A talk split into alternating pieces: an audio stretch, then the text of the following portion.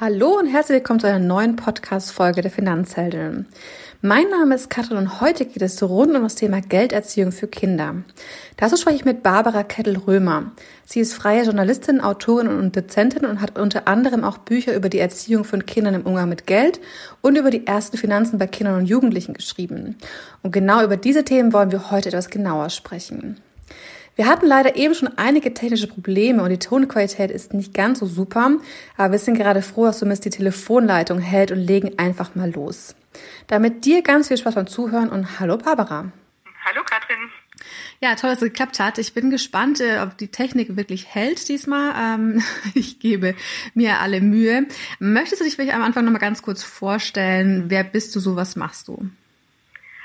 Ja, also mein Name ist Barbara Kettel-Römer. Ich bin Diplomkauffrau äh, und Fachredakteurin ähm, für Wirtschaftsthemen. Ich bin außerdem Mutter von drei Kindern, die mittlerweile schon groß sind. Und äh, ja, weil diese beiden Themen Wirtschaft und Kinder damit in meinem Leben waren, war das einfach auch ein Thema, das mich dann beruflich beschäftigt hat, wozu ich eben auch Bücher geschrieben habe. Ja, sehr spannend. Du hast gerade schon äh, gesagt, du schreibst äh, sowohl zu Wirtschaftsthemen, aber ich habe bei der Recherche gefunden, auch zum Allgäuer Reiseführer. Wie kommt man zu dieser Kombination? Das ist ja doch mal außergewöhnlich. Naja, also mein, sagen wir mal, mein Brotberuf sind nach wie vor die Wirtschaftsthemen und ich arbeite da auch als Redakteurin für Newsletter, also immer so Ratgeber, Nutzwertthemen ähm, jetzt sowohl für Privatleute als auch für Unternehmen. Aber ich lebe halt auch im Allgäu und habe 2012 schon, als so das Bloggen aufkam, habe ich da angefangen, einen Allgäu-Blog zu führen, weil ich fand Bloggen irgendwie spannend, so als neues Medium, als neue Form und dachte, es muss was sein, was ich aus meinem Leben, aus meinem Alltag bestücken kann. Und nachdem man mit drei Kindern ja auch leichtsam so nach Ausflugszielen sucht und so, äh, ja, hat sich das entwickelt. Und irgendwann kamen dann halt Anfragen, weil ich ja dann Allgäu-Bloggerin war von Verlagen, ob ich denn auch Allgäu Reiseführer schreiben würde. Woraufhin ich dann dachte, ja, also ja. Und inzwischen bin ich also tatsächlich eigentlich bei den großen Namen erfreulicherweise sozusagen die Allgäu-Tante. Also sei es jetzt bei Marco Polo oder ADAC oder Dumont. Und ja, das finde ich natürlich sehr schön. Das klingt super. Das heißt, wenn ich das nächste Mal ins Allgäu fahre, dann wende ich mich auf jeden Fall mit äh, Tipps und Tricks äh, an dich. Ja, also inzwischen auch natürlich dank dann der doch intensivierten Recherchen kenne ich mich tatsächlich ziemlich gut aus, obwohl von uns beiden ja mein Mann sozusagen der Eingeborene ist und ich äh, nur eingeheiratet. Aber also er fragt mich jetzt, oder inzwischen fragen mich auch Leute aus dem Bekanntenkreis, also Allgäuer, nach, genau nach Ausflugsideen. Sehr gut. Wie bist du denn auf der anderen Seite dazu gekommen, auch wirklich Bücher über Finanzen für Kinder und Jugendliche zu schreiben, wenn du so von den klassischen Wirtschaftsthemen herkommst?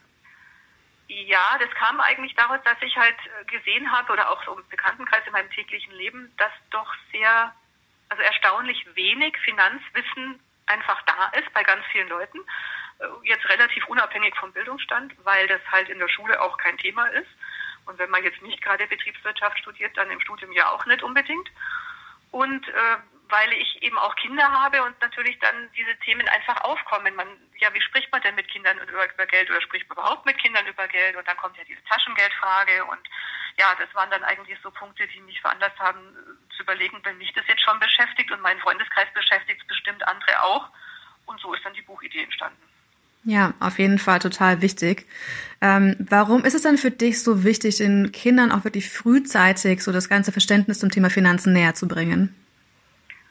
Weil das einfach so ist, dass jeder von uns, sobald er sein eigenes Leben führt, mit Geld umgehen können muss und also so wie man halt Auto fahren können muss oder bestimmte andere Sachen. Und wir würden ja jetzt auch keinen in ein Auto setzen, der nicht vorher einen Führerschein gemacht hat, denken aber, jeder kann automatisch halt dann mit Geld umgehen, weil er halt dann 18 ist oder so. So ist es aber nicht. Das ist natürlich einfach auch was, was man halt lernen und einüben muss. Ja, das ist richtig. Und je früher man da anfängt, desto leichter ist es ja auch. Das ist ja, glaube ich, bei allem, was man lernt. Je früher man anfängt, äh, desto leichter tut man sich auch damit tatsächlich. Und äh, wenn man wirklich einen guten Umgang ja auch schon als Kind lernt, äh, wie man mit Geld umgeht, dann hilft es einem ja auch so unwahrscheinlich viel, ähm, ja, im späteren Leben irgendwas heißt bewusstes Umgehen mit Geld, was heißt sparen, was heißt denn auch irgendwie Haushaltsführung etc. So nur als so die, die Basics, die ja wirklich einfach jeder hoffentlich können sollte.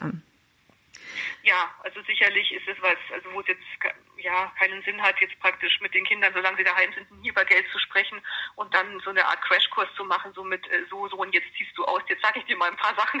genau, also ein bisschen vorher anfangen wäre schon gut. Das auf jeden Fall.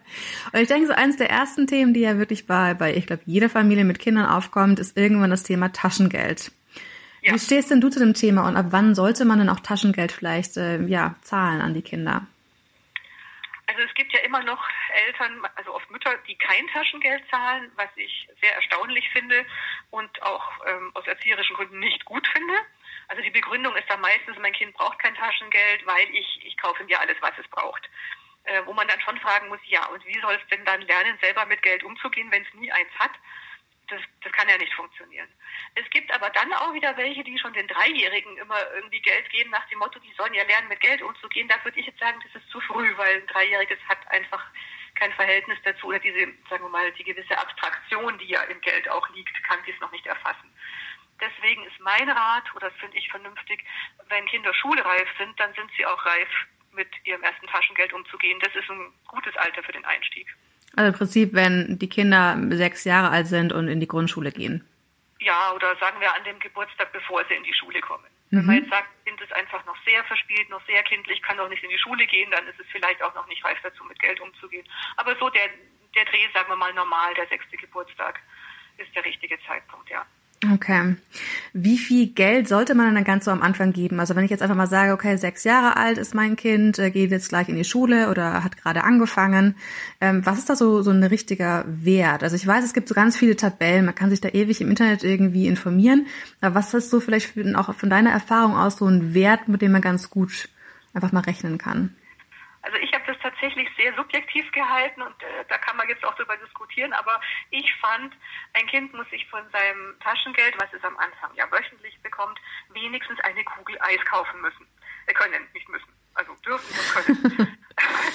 und das war praktisch unsere Einheit und das war jetzt halt bei meiner ältesten Tochter, damals gab es bei uns hier die Kugel Eis noch um 50 Cent, die hat halt 50 Cent gekriegt, naja, und die Preise waren dann beim dritten Kind gestiegen, das hat halt dann 60 Cent gekriegt. Allen Kindern war aber klar, dass jetzt mein Neffe, der in München lebt, mehr kriegen muss, weil die sind also schier damals ausgetickt, wie sie gesehen haben, dass damals da schon die Kugel Eis ein Euro gekostet hat. Deswegen, also es gibt diese Taschengeldempfehlungen ja von den Jugendämtern. Wenn man jetzt in der Stadt lebt, kann man schauen, was das Jugendamt in der Stadt empfiehlt, weil die schon auch ein bisschen so nach Kaufkraft und so gehen. Ja. Äh, weil jetzt eine Empfehlung, die jetzt in München genauso gilt wie in irgendeinem Dorf in Brandenburg, ist wahrscheinlich Quatsch, weil eben da die, die Preisverhältnisse einfach auch anders sind. Ähm, also insofern, wie gesagt, dieses, dieser Eiskugel-Indikator, den, ja, den fand ich jetzt eigentlich sehr brauchbar.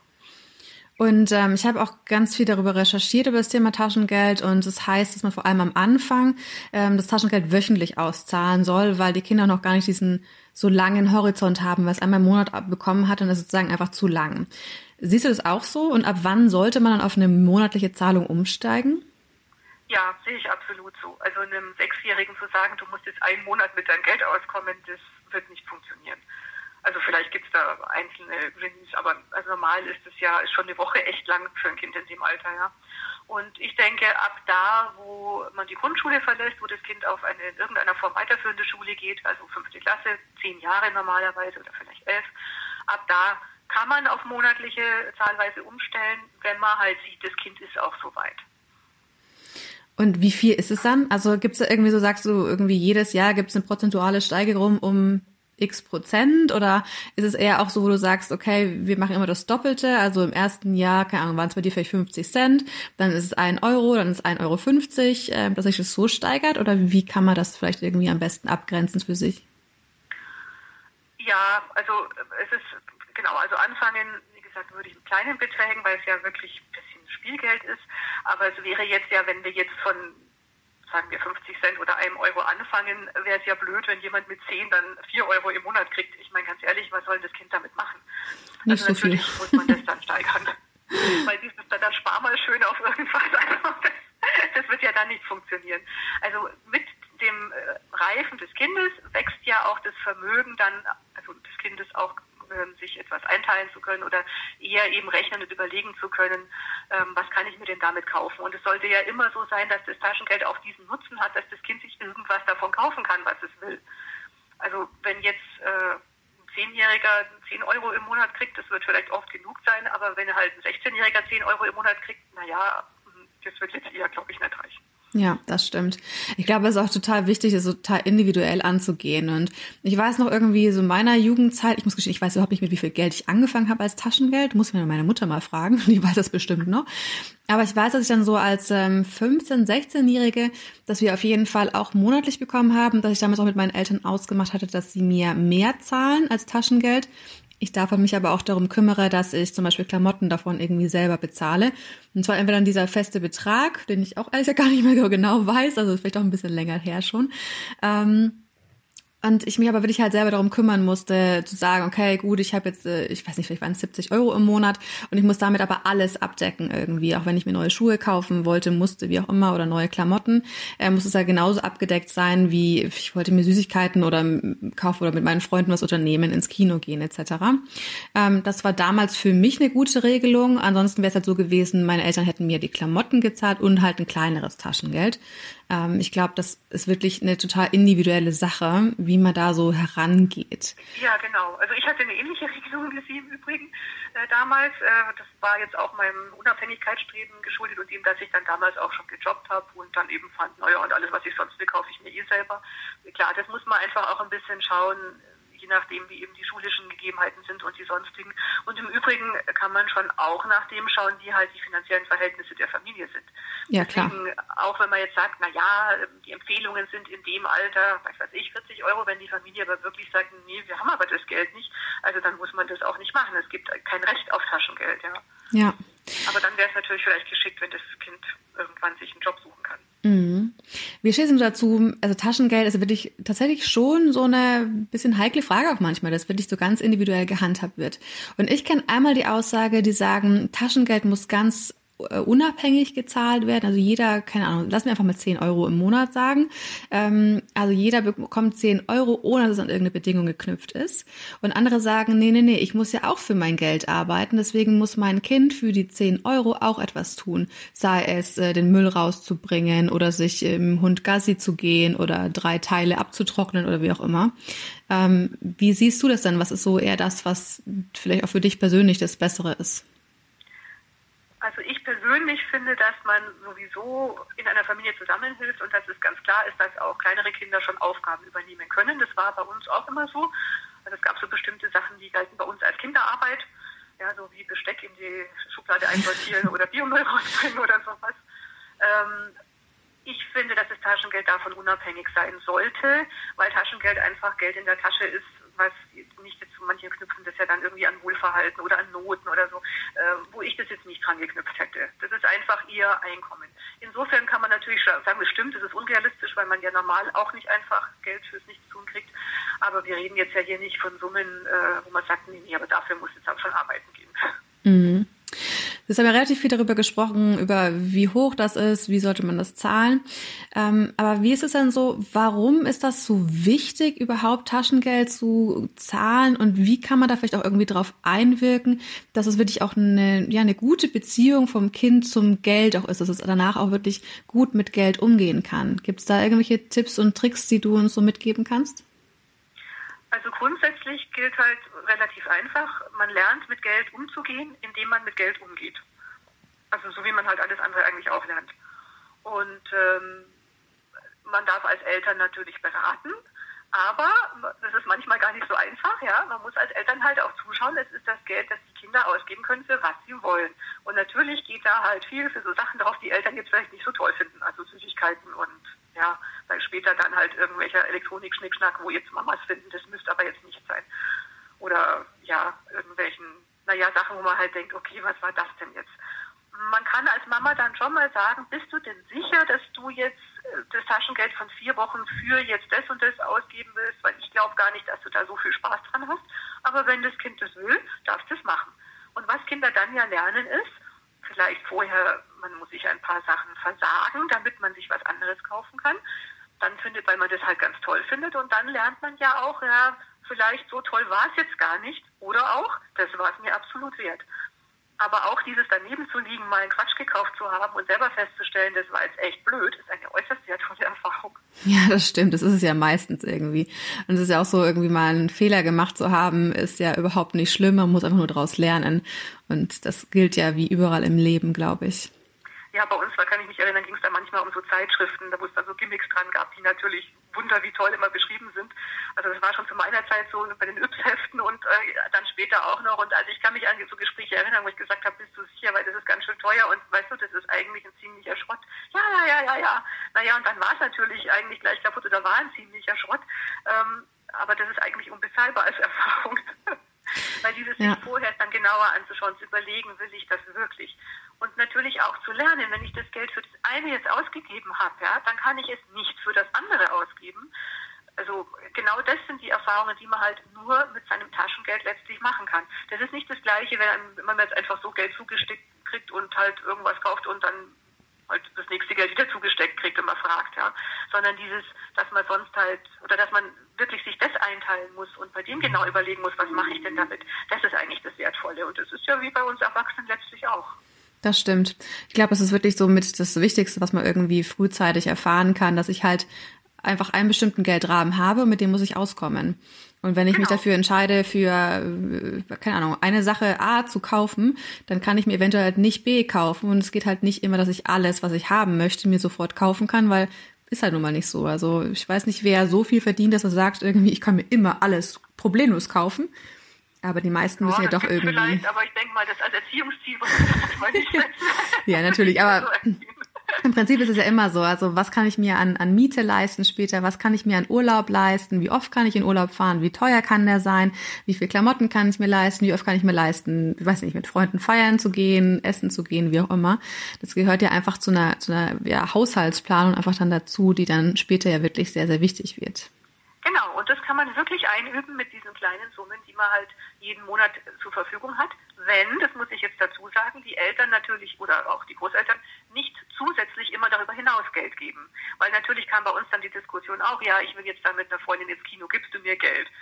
Wo ich dann sage, ähm, du hast Taschengeld? Ja, aber mö, mö, mö. Das sind natürlich genau die Sachen, ja. Also da muss man halt vorher ausmachen, was bezahlen die Eltern, was bezahlt das Kind von seinem Taschengeld und das muss man aber dann halt auch durchziehen. Ja, das stimmt. Kann auch mal heißen, das Kind muss dann halt mal daheim bleiben, kann nicht mitgehen, wenn alle anderen gehen. Ist schon auch blöd. Ne? Ist doof, aber Konsequenz hat ja auch irgendwo seinen Sinn, ne? Ja, doch. Ich weiß, damals ähm, bei uns in der Stadt gab's äh, Kirchweih, Volksfest, wie auch immer das überall in Deutschland so heißt, ist unterschiedlich, ja. Ähm, haben wir immer, ich glaube, nochmal 20 Euro Kirchweihgeld bekommen. Ja, ja damit ich halt dann irgendwie hast, ne? genau, das war dann einmal im Jahr, wo du dir halt irgendwie, keine Ahnung, du konntest irgendwie ein Karussell fahren oder konntest dir gebrannte Mandeln kaufen oder was auch immer du möchtest. Das war immer noch mal so ein, so ein Geld on top, wo man wusste irgendwie, das, das gibt's dann einmal im Jahr. Und ähm, ich weiß, wir haben auch noch mal zum Zeugnis, ähm, unabhängig tatsächlich, wie das Zeugnis war, auch noch mal kleineren Betrag bekommen und wir sind immer Eis essen gegangen. Gab immer einen riesengroßen Eisbecher. Das war so unser Ritual, was mich die gesamte Schulzeit irgendwie begleitet hat, mich und meine Schwester.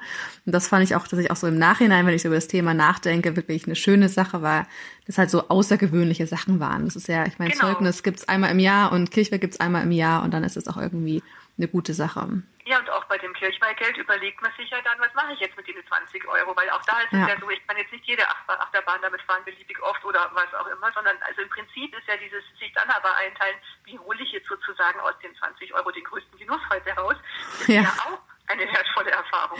Das ist richtig.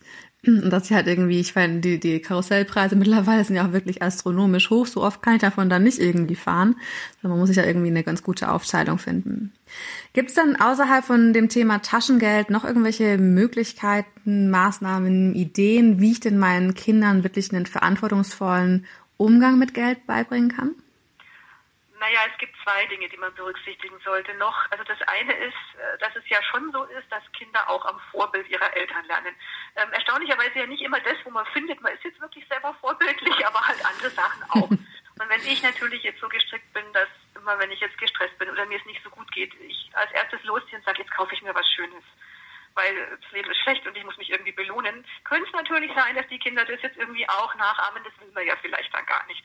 Also ein bisschen eigene Ausgabeverhalten oder die eigene Beziehung zum Geld zu hinterfragen, ist da sicher klug, weil man da ganz viele Dinge weitergibt, ohne jetzt drüber zu sprechen, einfach die man selber ausdrückt und lebt.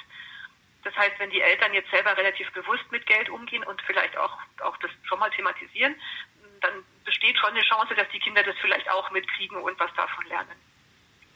Und das Zweite ist, was ich immer also das sehr wichtig finde, ist, dass sich das Verhältnis zum Geld absolut ändert, sobald man selber welches verdient. Also das finde ich extrem wichtig und das habe ich bei meinen Kindern auch gesehen. Ähm, in dem Moment, wo sie selber zum Arbeiten gehen und halt alles umrechnen, dann automatisch, wie lange muss ich denn da und dafür arbeiten, relativiert sich wirklich sehr, sehr viel. Das stimmt. Ich glaube, deswegen ist es auch so wichtig tatsächlich, dass man auch als Eltern mal darüber spricht, irgendwie, wie viel verdient man denn vielleicht auch irgendwie? Also wir haben es auch ganz oft ja auch schon im Podcast angesprochen. Ich finde es erstaunlich, dass oftmals Paare noch nicht mehr voneinander wissen, was sie verdienen. Und ich glaube, die wenigsten Kinder wissen von ihren Eltern, was sie verdienen, weil es ja ja immer so ein Tabuthema war und über das Gehalt darf man nicht sprechen und ach was ja, nicht ja, alles. Da hat man dann auch Angst, die erzählen es dann weiter und dann wissen es alle Leute, ja. also was ja. nicht, dass es so viel ist oder so wenig oder wie auch immer. Also das ist äh, genau, Geld ist ein Tabuthema, dieses über Geld spricht man nicht, das steckt, glaube ich, speziell jetzt bei uns Deutschen auch echt tief drin, was die Sache mit der Gelderziehung schon etwas erschwert. das stimmt. Ich würde jetzt vielleicht auch nicht einem Sechsjährigen äh, so sagen, weil da, da kann natürlich auch schnell dann, wenn man, jetzt, wenn man sagt, ja, sie können es nicht leisten und äh, wir, wir sind halt so arm und wir haben kein Geld, äh, das kann dann natürlich auch Ängste auslösen oder die Kinder ja verunsichern. Aber natürlich mal zu sagen, du, weißt du, das ist ganz schön teuer und das können wir jetzt einfach so nicht kaufen und aus meiner Sicht brauchen wir das auch gar nicht. Ähm, das kann man das ist mal sagen und das ist, ist ja auch gut, wenn Kinder sehen, auch bei meinen Eltern, wo wir jetzt vielleicht so ganz ordentlich leben, ist halt nicht alles drin. Das ist jetzt nicht schlimm für Kinder. Ja, ich glaube, es ist auch genau einmal in die Richtung, ich, wir haben nicht so viel Geld, wir können das jetzt nicht noch zahlen. Ich glaube, dass es in die andere Richtung auch äh, ganz wichtig ist, zu sagen, okay, dass man nicht den Bezug zur Realität verliert. Und wie gesagt, ich glaube, die wenigsten verdienen jetzt irgendwie so viel Geld, dass man ganz, ganz in abgehobenen Sphären unterwegs ist. Aber man auch einfach irgendwie sagt, man verdient irgendwie, weiß nicht, vielleicht arbeiten beide Elternteile irgendwie in einem super bezahlten Job, ähm, bekommen sehr gutes Geld. Ähm, auch da irgendwie sozusagen nicht, nicht den Bezug zur Realität zu verlieren und zu sagen, ja, Geld ist, hat keinen Wert und ich schmeiß nur mit Geld um mich. Ich glaube, da muss man eine gute Balance finden. Und was du schon schon meintest, irgendwie, ja, ich will jetzt mit einem sechsjährigen Kind vielleicht nicht darüber sprechen, aber mit einem, weiß nicht, zwölfjährigen, 14-jährigen Kind, ähm, wann das wirklich nochmal auch vielleicht auch größere Ausgaben werden, dass die Wünsche werden größer, sie möchten irgendwie, weiß ich nicht, vielleicht ins Ferienlager mit Freunden fahren oder sie möchten irgendwelche tollen Klamotten. Ja, Führerschein irgendwann nicht. Genau. Und ähm, ich glaube, dass es da einfach äh, schon wirklich wichtig ist, ähm, und ich würde mir wünschen, dass da mehr Offenheit irgendwie zu diesem Thema irgendwie existiert. Mm, weil ich glaube, je mehr wir darüber reden können, desto einfacher wird es auch, desto einfacher fällt es vielleicht auch irgendwie mal nachzufragen, wie war das denn bei dir damals so? Ich meine, klar, äh, Eltern sind natürlich totale Vorbilder und sich darüber auszutauschen, wie es vielleicht auch bei denen in der Jugend war und wie es aktuell so ausschaut, ist ja auch irgendwie eine total interessante Geschichte zumindest für mich. Ja, also meine Erfahrung auch ehrlich gesagt interessieren sich Kinder eigentlich nicht dafür, wie es in der Kindheit ihrer Eltern war. Vielleicht bei den Großeltern wieder, aber wenn, wenn man ankommt mit, also zu meiner Zeit war das so und so, da rollen die ja nur mit den Augen bis ganz oben. Ja, okay, gut. Mit dem Zwölfjährigen stimmt. Okay, gut. Ich habe vielleicht gerade ein bisschen das Alter verwechselt. Aber was ich schon auch festgestellt habe, ist, die Kinder, also in einem gewissen Alter werden sie selber aufmerksamer. Ähm, es waren jetzt halt meine zwei Mädchen zumindest zwischendrin auf so einer Privatschule, Mädchen, Gymnasium, also aus verschiedenen Gründen, aber jedenfalls da waren jetzt wirklich Leute, die auch echt sehr, sehr, sehr betucht waren zum Teil. Und die haben dann schon gemerkt, dass es jetzt da Mädchen gibt, die halt in dem einen Urlaub irgendwie zwei Wochen in der Karibik waren und im nächsten in New York und im nächsten in Australien. Und die haben dann schon gesehen, dass es jetzt bei uns nicht ganz so ist. Äh, und dann natürlich kann man dann da auch sagen, oder habe ich auch, also wir wir leben jetzt wirklich nicht schlecht, aber äh, nein, das können wir uns nicht leisten. Und ganz ehrlich, ich wollte das auch nicht, ist aber auch nicht schlimm, ja. Ähm, die, vergleichen dann schon auch selber und sehen auch, und die sehen natürlich auch, wenn es bei anderen anders ist, ja, wenn es dann heißt, oh, die so und so hat ja nicht mal ein eigenes Zimmer. Und äh, spätestens, wenn man natürlich merkt, sie, sie sehen sowas und sie thematisieren, das ist nochmal ein guter Zeitpunkt, um über solche Themen auch ganz offen dann zu sprechen. Oder vielleicht auch mal wirklich die Zahlen auf den Tisch zu legen. Ja. Wie ist es denn, wenn die Kinder dann irgendwann größer werden? Sagen wir lieber Jugendliche dann irgendwie sind, ähm, Ausbildung startet, Studium startet, eventuell die erste eigene Wohnung. Damit sind ja auch äh, super viele Sachen ja finanziell auch tatsächlich dranhängen, die man sich erstmal drum kümmern muss. Sowas wie, ähm, ja, was kann ich mir denn überhaupt für ein Zimmer leisten? Kann ich mir eine eigene Wohnung leisten? Ist es ein WG-Zimmer? Ist es im Studentenwohnheim zum Beispiel? Ähm, was kostet überhaupt ein Internetvertrag? Was ist ein, was brauche ich vielleicht irgendwie an einer zusätzlichen Versicherung? Bin ich noch über meine Eltern versichert oder nicht? Was äh, sind denn überhaupt auch so die, die Kosten für Lebensmittel, wenn man wirklich auch mal selber einkaufen geht, ist ja doch mal irgendwie erschreckend. Uch, vor allem Käse hat mich am Anfang ganz überschreckt, wie, wie teuer auf einmal Käse so ist. ähm, also es sind ja doch Sachen irgendwie, die man vielleicht am Anfang nicht ganz so realisiert hat. Wo sind denn so deine Erfahrung nach so die größten Stolpersteine vielleicht auch, wenn man es so nennen kann, ähm, auf die dann die, die Jugendlichen dann so stoßen? Und wie kann man dann auch als Elternpaar da vielleicht auch am besten unterstützen? Ja, weil sagen wir mal so, eigentlich äh, glaube ich, ist das meiste oder sollte das meiste an Gelderziehung bis dahin tatsächlich schon gelaufen sein.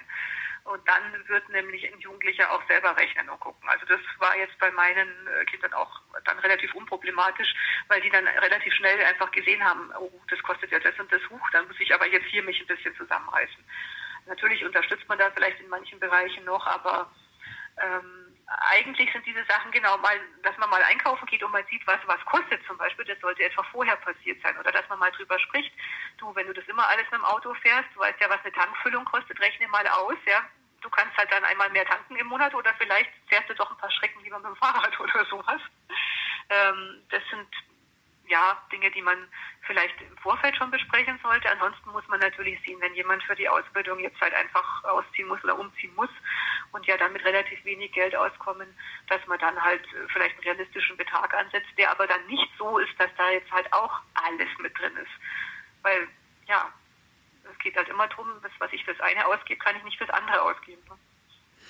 Das stimmt. Du hattest vorhin auch schon mal erwähnt gehabt, dass sich das ja, das ganze Verhältnis zum Geld ändert, sobald man selber was verdient. Und es gibt ja auch schon für, für Jugendliche total viele Aushilfsjobs, die man nebenbei machen kann, sei es Zeitungen austragen oder so die Klassiker irgendwie, Babysitten. Mhm. Ähm, ab wann sollte man denn da so mit anfangen, wo du sagst, irgendwie, das ist einfach hilfreich, vielleicht auch für die Gelderziehung? Also es ist ja so, dass man, also, also Kinder dürfen ja gar nicht arbeiten. Es ist dann ab 13 darf man ja sowas wie zum Beispiel irgendeine Zeitung austragen, irgendwie zwei Stunden die Woche oder so machen. Und ähm, so ab 15 ist es aber dann eigentlich, dass man ja ganz normale Sachen also an Jobs nebenher machen kann, ähm, haben meine dann auch gemacht. Die eine ist dann zum Einräumen im Supermarkt gegangen und die andere hat in so einer Ausflugsgaststätte ein bisschen bedient oder in der Küche geholfen und mein Sohn trägt also Morgens tatsächlich Zeitungen aus. Ähm, das ist also wirklich, finde ich, mit das, das Wertvollste, was es überhaupt gibt, weil man, ja, weil die automatisch anfangen, einfach bei allem zu rechnen, wie viele Stunden muss ich dafür arbeiten.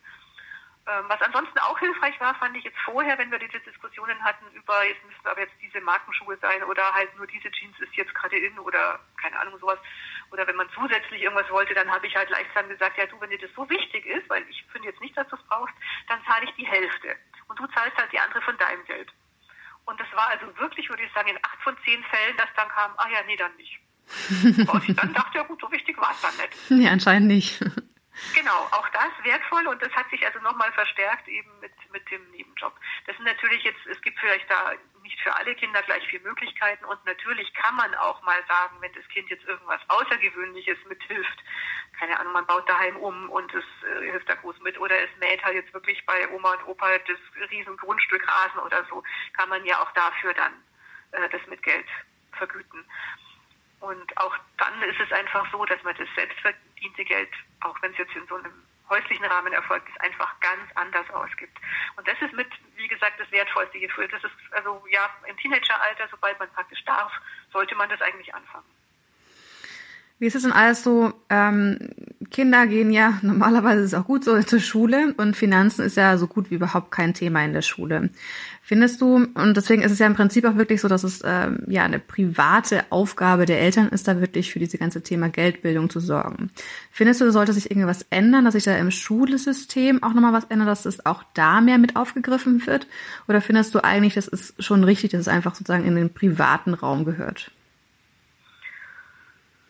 Ja, also natürlich ist es so, dass insgesamt wirtschaftliche Bildung, denke ich, in der Schule relativ kurz kommt. Also das geht jetzt ja weit, aber über Taschengeld oder Gelderziehung in dem Sinne raus, sondern so ein Erkennen von wirtschaftlichen Zusammenhängen.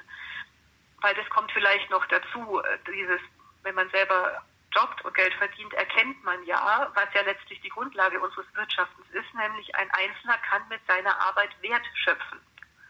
Also ich, wenn ich etwas mache, erzeuge ich damit Wert.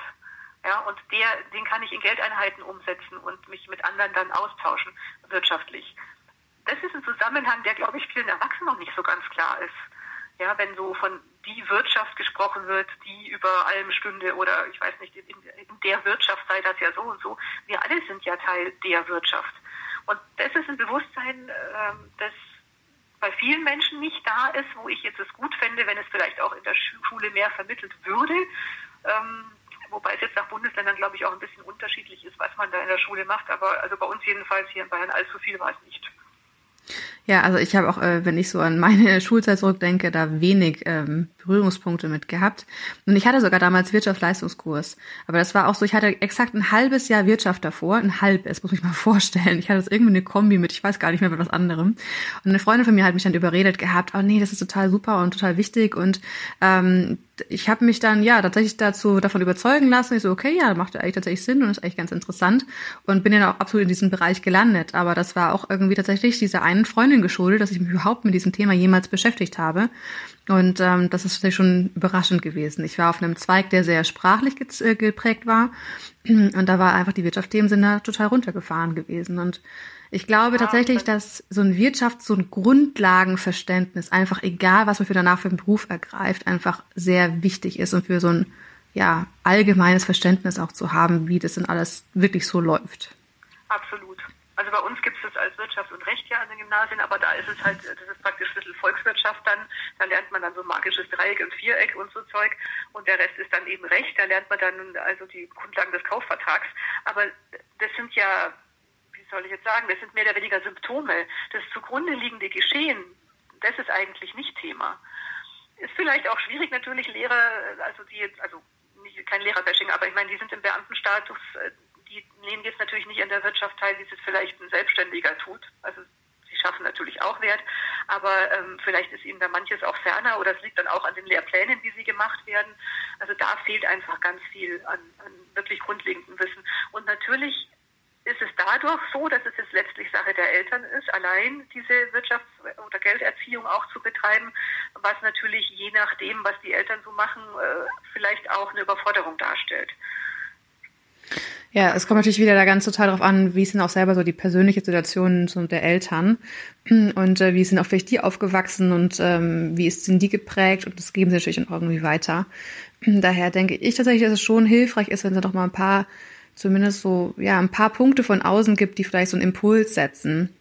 Ich denke aber schon, dass natürlich, ähm, wie bei so vielen Sachen, da einfach dieses, was du auch vorhin meintest, dieses Vorleben von von Verhalten, wie geht man mit Geld um, wie handhabt man das irgendwie in der Familie, ähm, dieses Unterbewusstsein auch einfach wirklich einen, einen riesen Anteil hat daran, wie ich dann später auch tatsächlich irgendwie zu Geld stehe.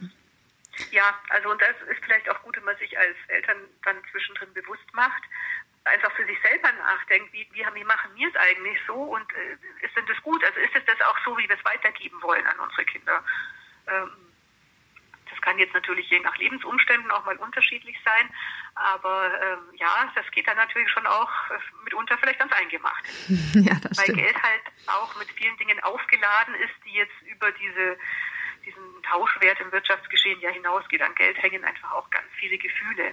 Und das ist vielleicht einem selber gar nicht immer so bewusst.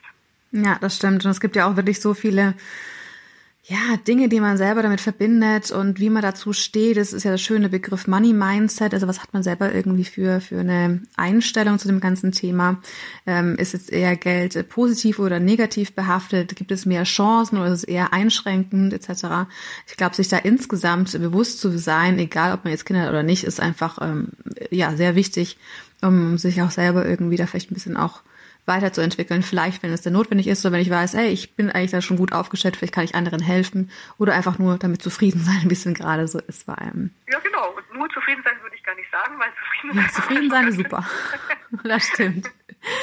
ähm, Jetzt hat, kommt es ja darauf an, also wenn ich zum Beispiel es äh, nicht richtig gelernt habe vielleicht oder auch einfach keine Lust drauf hatte oder halt einfach einen Fehler gemacht habe, wie auch immer, gibt es ja leider auch das ganze Thema Überschuldung bei Jugendlichen doch relativ häufig.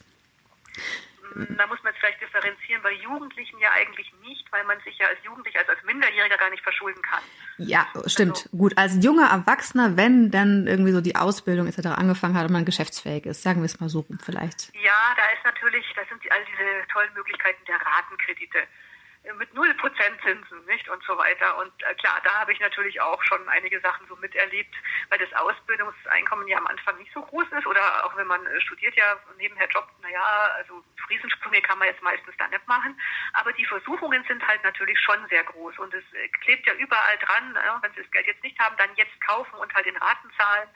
Und da besteht natürlich schon die Gefahr, wenn man dann ein paar so Ratenverträge laufen hat, selbst wenn jetzt die genommen gar nicht so hoch sind, dass einem das aber so nach und nach eigentlich äh, bisschen so die Kehle abdrückt, weil halt zu wenig Geld übrig bleibt für wirklich dann Essen und äh, Mobilität und solche Sachen.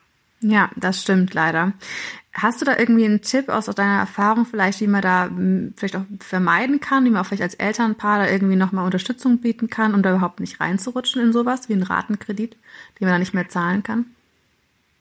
Ja, auch da, also grundsätzlich wäre jetzt meine Empfehlung, was man den Kindern auch vorleben sollte, äh, man kauft gar nichts auf Kredit, also wenn wir jetzt von der Immobilie abziehen, aber wir reden jetzt ja hier von äh, normalen Gebrauchsgegenständen, es sei denn, es ist wirklich unerlässlich. Also wenn ich jetzt meinetwegen kein Geld habe, ein Auto zu kaufen, aber ich muss ein Auto haben, um diesen Job zu kriegen, weil ich dann nur so hinkomme, ja, dann okay, und dann muss ich aber immer noch genau rechnen, was für ein Auto ist es und was darf es denn im Monat kosten, so dass mir genug Geld übrig bleibt. Und für alles andere, wo ich sage, das ist jetzt aber nicht essentiell, lieber erst sparen und dann kaufen. Ist auf jeden Fall die sicherere Variante. Das ist es immer, auf jeden Fall. Weil Sie sparen ja mit dem Ratenkredit auch, nur halt rückwärts. Ja, da kauft man erst und zahlt ja dann jeden Monat. Ich meine, man könnte auch erst jeden Monat das zur Seite legen und es dann kaufen. Und hat ja dann noch dazu das Problem, dass ja dieses, was auch immer ich jetzt finanziere, das neue Sofa für meine äh, schicke neue Studentenbude oder was, äh, ja nur formal einen Wert hat. In dem Moment, wo es bei mir in der Bude angeliefert worden ist, ist ja die Hälfte seines Werts schon weg. Weil wenn ich es dann verkaufen wollte, würde ich es ja nicht mehr für den Neupreis verkaufen können. Das stimmt. Also deswegen, das ist, glaube ich, was, was vielen Jugendlichen oder auch sonst vielen Leuten nicht so klar ist, oder jungen Menschen und auch Älteren, äh, dass auf Ratenzahlen ja nur rückwärts sparen heißt. Dann lieber vorwärts sparen. Rückwärts sparen klingt gut, also äh, klingt nicht gut, aber das habe ich tatsächlich noch nie gehört, den Begriff, aber ist tatsächlich sehr, sehr sinnvoll und ich glaube, vorwärts sparen ist da das viel Schönere. Wir sind auch direkt beim nächsten Thema, nämlich Sparen fürs Kind. Ähm, viele Eltern, auch Eltern in Spee, die gerade irgendwie ein Kind erwarten, sind natürlich so die Frage irgendwie, ja, ein Kind kostet so unfassbar viel Geld, irgendwie über das ganze Leben gesehen, so bis sie, wenn die 18 sind oder bis sie selbstständig sind oder aus der ja, Ausbildung raus sind. auch immer, jedes Kind ein Porsche. Ja, so ungefähr oder irgendwie auch ein halbes äh, Einfamilienhaus oder irgendwie sowas in die Richtung. Das kommt ja drauf an, was du für Zahlen irgendwie dazu Rate ziehst. Und viele machen sich ja schon Gedanken irgendwie, wenn sie das Kind gerade schon erwarten oder es gerade auf der Welt ist, wie kann ich denn für mein Kind gut vorsorgen, dass es dann zum Beispiel diesen, äh, den Führerschein äh, problemlos machen kann, dass es ähm, studieren kann, wenn es möchte, dass es äh, dass die Ausbildung machen könnte, die es möchte, dass ich äh, ihm, keine Ahnung, Urlaub äh, nochmal schön und irgendwie ähm, ja spendieren kann, vielleicht auch wenn er volljährig wird oder sowas. Da gibt's ja ganz viele Möglichkeiten. Gibt's da sowas, was du sagst, was so deine Erfahrung ist oder was ihr vielleicht auch in der Familie gemacht habt, wie ihr das so gehandhabt habt?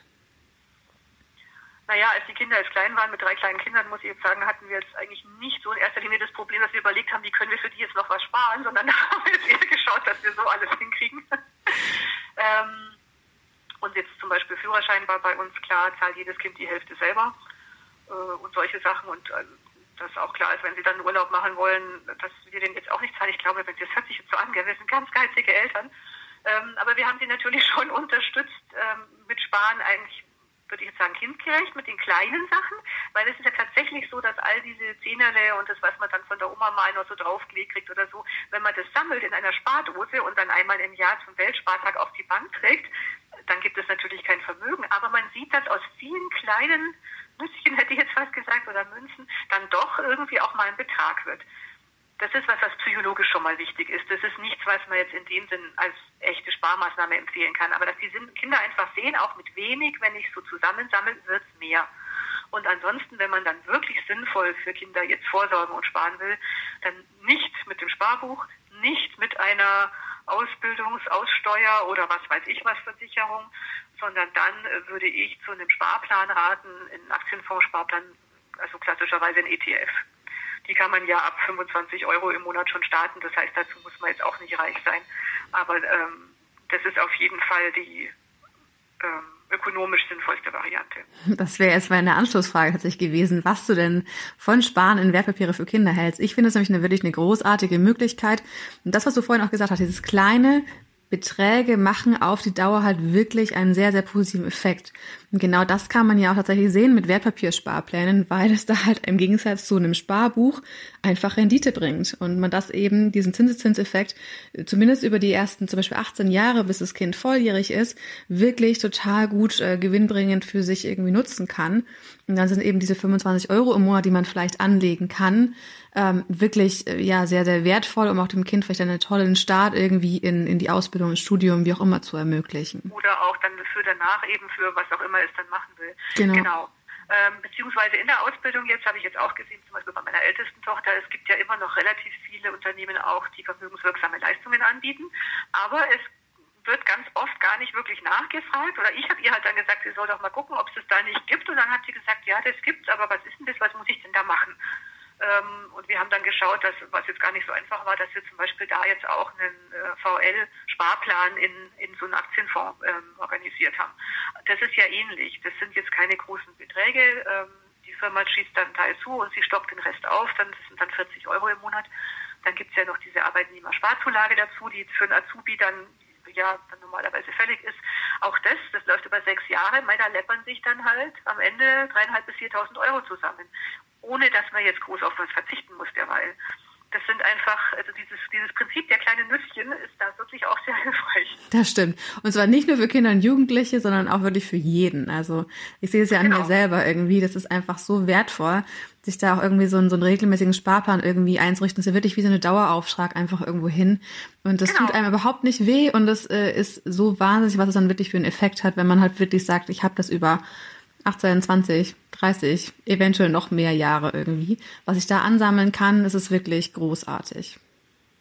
Ja, also gerade jetzt als Jugendlicher hat man ja die Chance, dass man dann ja über 40 Jahre oder was sparen kann. Ja. Und eben auch mit, mit wie gesagt, mit kleinen Beträgen schon. Und äh, also da kann man gar nicht anders als praktisch äh, ein Vermögen machen, wenn man denn dabei bleibt. Und wenn man natürlich nicht nervös wird, wenn es so Phasen gibt wie jetzt gerade. das ist richtig. Aber ähm, ich muss gestehen, also ich finde es tatsächlich super spannend. Das ist das erste Mal, dass ich so einen Börsencrash irgendwie selber am eigenen Leibe so mitbekomme.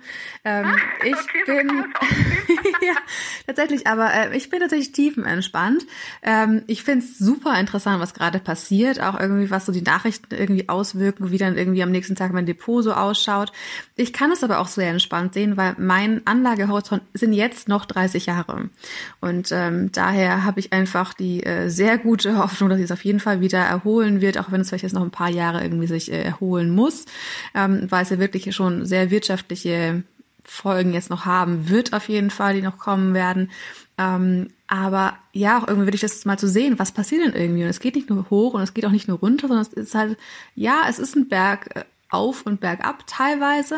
Es hat Schwankungen, das muss man sich einfach ganz, ganz, ganz bewusst sein. Aber wenn man dann wirklich eine konkrete Strategie hat, ein konkretes Ziel verfolgt, das Geld investiert, dass man nicht jeden Monat zwingend zum Leben braucht, sondern wirklich auf jeden Fall sparen kann. Und wenn das dann irgendwie für eine, für eine längerfristige Sache ist, also für mich ist es wirklich reine Altersvorsorge, was ich damit mache, ähm, dann ist das für mich vollkommen fein. Es ist eher eine spannende Phase. Ähm, und ich bin gespannt, was jetzt noch so auf uns zukommt. Aber wie gesagt, ich habe noch 30 Jahre vor mir. Und als Kind, Jugendlicher, also wenn ich denke, irgendwie ich hätte mit, ich weiß nicht, 20 angefangen mit sowas, wären noch mal ein paar Jährchen mehr, die du irgendwie Zeit hast, auch solche mal Kurseinbrüche wirklich auch auszusitzen und dann auch wirklich da das Positive mit rauszunehmen.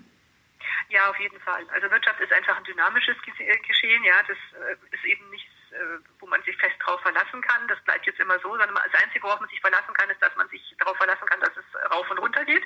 Ja. Ähm, was man natürlich vielleicht noch dazu sagen sollte, ist, wenn es jetzt so wäre, dass man jetzt sagt, mit 18 muss das Kind weiß ich nicht, wegen der Ausbildung irgendwo hingehen und braucht dann eine bestimmte Summe zum Beispiel, wäre es natürlich schon geschickt, dann nicht alles bis äh, einen Tag vom 18. Geburtstag in Aktien zu lassen, weil dann kann es ja sein, dass man in eine Phase, die jetzt kommt.